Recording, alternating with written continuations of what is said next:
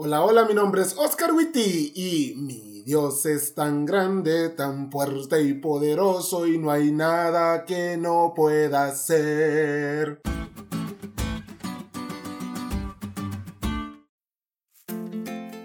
A la luz de tu experiencia personal, ¿cómo dirías que es tu Dios? Mi Dios tiene un sentido del humor increíble, es súper creativo y siempre cumple sus promesas. No hay nadie más ameno que mi Dios. Si lees la Biblia te vas a dar cuenta de ello. Y antes que tires tu celular gritando ¡Pecado!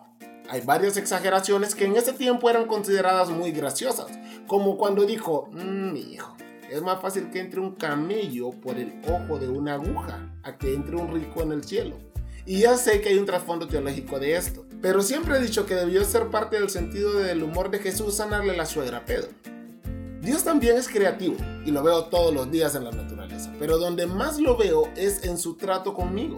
Yo soy muy terco y realmente todas las cosas que el Señor ha logrado conmigo ha sido siempre porque encuentra maneras creativas de llamarme. Crean, muy creativas. Y siempre cumple sus promesas.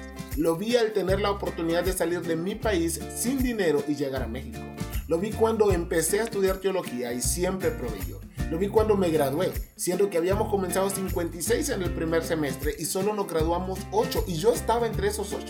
Lo vi cuando me dijeron que la unión no me iba a llamar para ser pastor, porque este no es mi país, pero Dios me tiene trabajando aquí y definitivamente lo veo todos los días en la sonrisa y el apoyo de mi esposa. Dios siempre cumple sus promesas.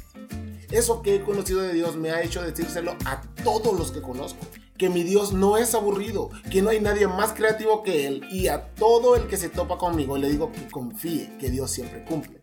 ¿Y sabe por qué siempre que hablo con alguien termino hablando de Dios y más de esas cualidades? Porque lo conozco. Y todo el que lo conoce, todo aquel que se topa con él, termina hablando de él. Mateo registra en el capítulo 9 de su libro que una mujer tocó el borde del manto de Jesús y quedó sana. Y cinco capítulos después, en Mateo 14:36 dice, y le rogaban que les dejase tocar solamente el borde de su manto, y todo lo que lo tocaron quedaron sanos. ¿Y quién le dijo a toda esa gente que tocando el borde del manto de Jesús quedarían sanos? Solamente alguien que ya se había topado con Jesús y había experimentado eso. De eso se trata testificar de hablar de aquel que conocemos. Y eso trae vida, verdadera vida al corazón. Por eso, cuando veo personas que no atraen a nadie a Jesús, me preocupa. No porque no participan activamente de la obra de Dios, sino porque no conocen a Jesús. Porque todo aquel que lo conoce le habla a todos de Él. Porque quiere que experimenten lo mismo que Él o ella experimentó.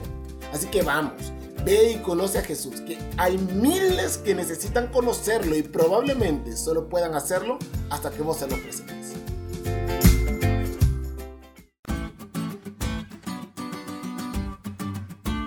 ¿Te diste cuenta lo cool que estuvo la lección? No te olvides de leerle y compartir este podcast con todos tus amigos. Es todo por hoy, pero mañana tendremos otra oportunidad de estudiar juntos.